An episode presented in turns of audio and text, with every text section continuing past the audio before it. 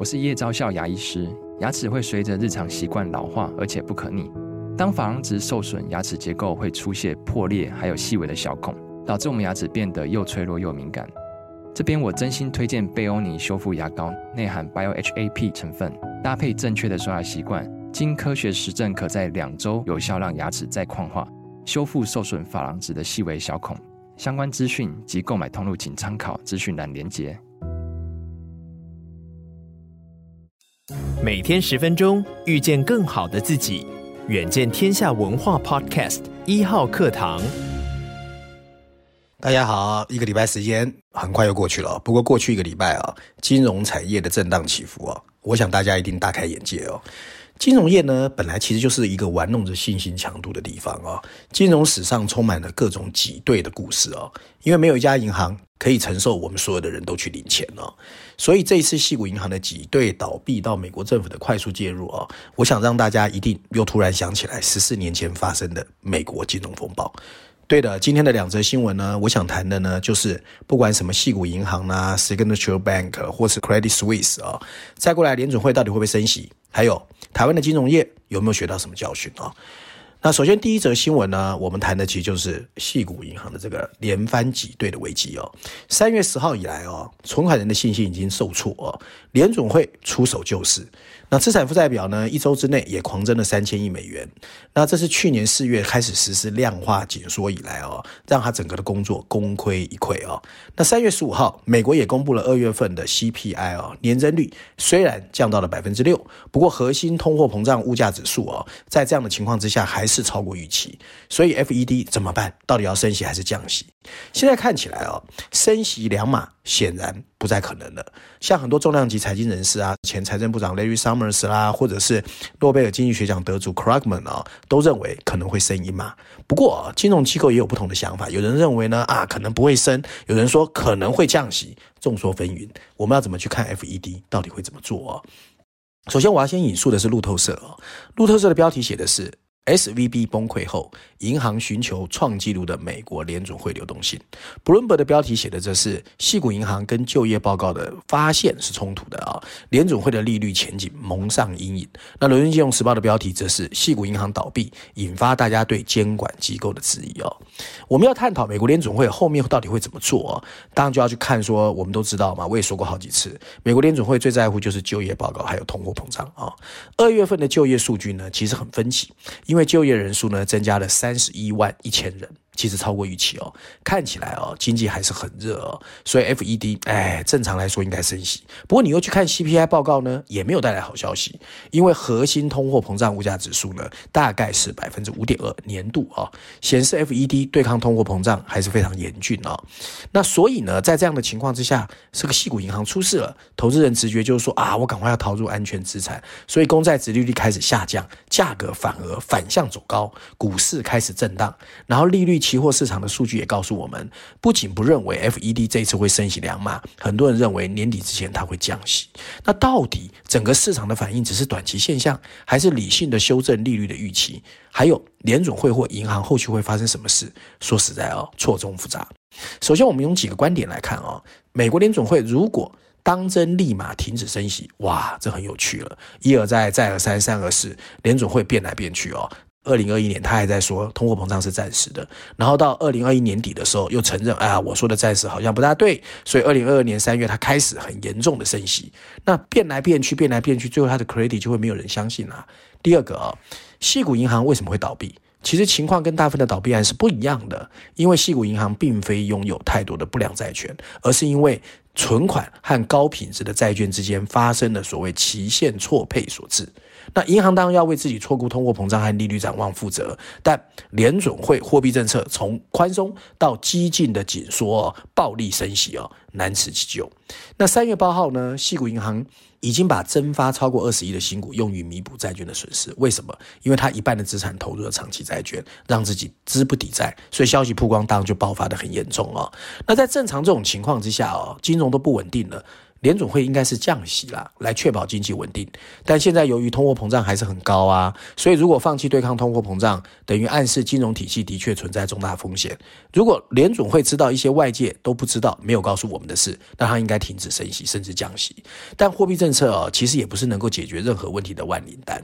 如果用货币政策来降低金融体系的脆弱性，会对经济造成后续哦很不良的后果。因此，联总会的货币政策应该还是聚焦对抗通货膨胀，而因应金融动荡。其实联准会还有其他的工具，而且联准会如果现在就终止升息哦，等于对外界再一次传递出金融稳定可能出现问题。所以基本上来说，我觉得联准会应该还是会升息啦，因为不升息的话，其实情况会更严重。那综合以上分析呢，我觉得，停止升息是不大可能的。比较折中的办法可能是升息本来两码爱变成一码哦，这我觉得是比较可能会发生的事情。不过我们进一步设想啊，这种冲突的背后是美国联准会的通货膨胀目标跟保护。金融稳定之间在拉扯哦。如果细谷银行的失败根源于固定利率债券的损失，就有另外的观点说，那对于对抗通货膨胀比不上金融稳定，美国联准会也可能会不再升息。可是我倒有另外的想法。那如果真的让它倒嘞，反正 Credit Suisse 是欧洲的，让它倒之后，那整个市场可能会开始风声鹤唳，对不对？大家开始感到紧张，借钱成本变得昂贵，企业懂得规避风险，那会不会因为这样通货膨胀反而可以下来的比较快？不知道啦。总而言之，现在真的是一团乱哦。那联准会到底会怎么升息？我们下礼拜三就知道了嘛。那另外第二则新闻有关哦，台湾到底应该紧张哦？我们看到三月十七号，台湾央行在提前送交立法院的报告中指出，美国银行倒闭事件纯属个别银行的特别事件，跟二零零八年的金融危机不一样。所以台湾不会有系统性风险啊，我当然觉得这是好消息啊。那事实上，从上个礼拜五就三月十号到三月十二号，短短两天之内，矽谷银行的事情越演越大哦。包括后来纽约的签字银行 Signature Bank，甚至 Credit Suisse 都接连出事。那比较值得注意的是哦，所谓的 VIX 大家还记得吧？恐慌指数也在急涨。从矽谷银行宣布倒闭的前一天哦，它就飙涨了百分之十八点三二。到了三月十四号，短短四个交易日，累计涨幅百分。分之四十哦，那黄金价格也重返一千九百美元哦，所以代表其实大家还是很紧张。那更不要说金融股的卖超很严重，以台湾来说，单日卖超两百八十四亿哦，金融股卖超四十八亿啊，占比百分之十六点九四。所以呢，其实大家对金融业真的有点担心。那台湾的金融业真的不会有事情吗？那我们先来引述一下啊，富比士的标题写的是。矽谷银行跟新的银行业危机，七天内资本主义进一步恶化的剖析哦。伦敦金融时报标题是：这家倒闭的科技贷款机构，通过成为现场的一部分，赢得了存款，但忘记了枯燥的风险管理哦，这在讽刺他。那 CNN 的标题写的是：亚洲市场暴跌，对矽谷银行影响的担忧扰乱了金融产业。那矽谷银行是全美资产排名第十六的银行啦，那跟矽谷区的科技产业创投基金还有新创企业关系就很密切，所以我个人觉得这。确实是一个单一事项，也代表呢，系股银行跟商业银行的风险管理的心态是不一样的哦。那整个情况到底未来会怎么发生呢？其实很多人都在看。那我觉得这件事情还是给了我们几个教训哦。首先就是说呢，其实最安全的资产有时候也会变成杀伤力最强的地雷。因为矽谷银行当时一下钱很多嘛，因为新创企业都很有钱，他觉得放在美国政府公债最安全啊。谁想到美国政府公债碰到暴力升息，对吧？第二个，产业结构必须多元化，就是呢，利率上升哦，大部分的银行由于拥有巨额的浮动利率放款，因此放款利息收入当其实会升息，其实是赚钱的。可是反观来说，矽谷银行它因为把大部分的钱都放在长期债券，所以殖利率在买进的时候锁死。在低档，那不会随着利率上升而提高，可是净利差会沦为负数，所以负债会越来越高，然后获利因而受到挤压，所以资产结构必须多元化啊，这是第二个教训。第三个就是你的客户也要多元化了，因为大家都知道，矽谷银行最大的一个弱点就是它的存款基础集中于大型客户，而矽谷银行的存款金额低于二十五万美元的中小型客户啊，其实比例不到百分之三，所以这些大型科技企业你过度集中，爽的时候很爽啊，那一旦反转的时候，其实也很容易怎么样？羊群效应，风吹草动就会大举提款哦，所以存款来源必须多元化哦，这是第三个教训。那为什么在这个时候爆发？因为前面低利率、低通膨嘛，所以世界上的钱其实越来越大，但是也越来越风吹草动。这一次戳破整件事情的大头针就是利率反转啦。那我们台湾投资人有一些担心的事情，我们站在台湾角度来看一看哦。我们先说它会不会是 Lehman Brothers 二点零？其实不会啦，因为两者的背景其实完全不一样啊。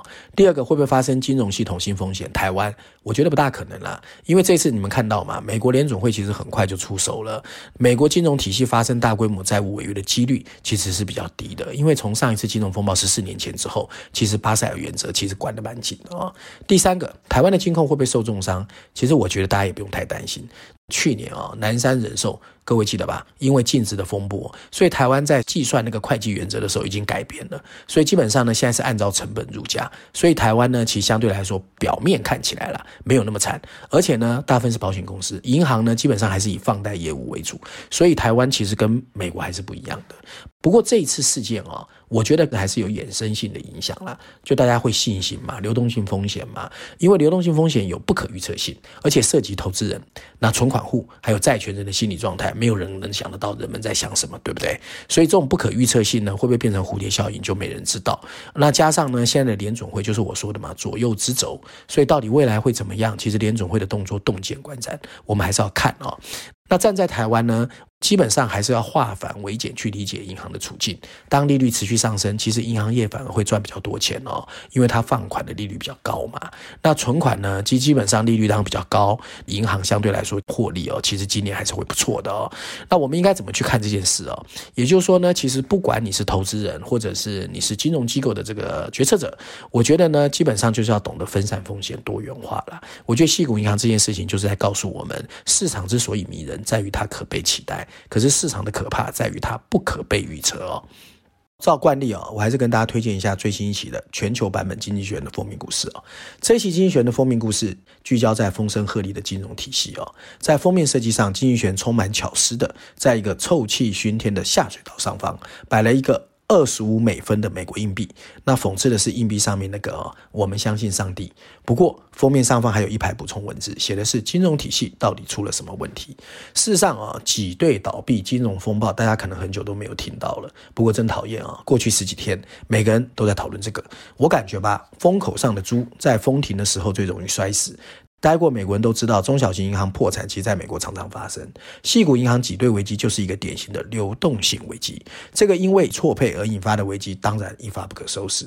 更由于细谷银行的负债端过度单一，资产端过度激进，把大量科技企业的短期存款配置到长期债券造成的。说实话啊。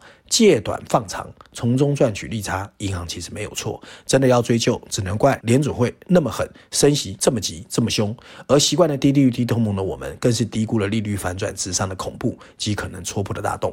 以上呢，就是针对矽谷银行一连串的所谓金融危机哦。今天我想跟大家分享过去一个礼拜大概我的想法，希望大家喜欢。我们下次见。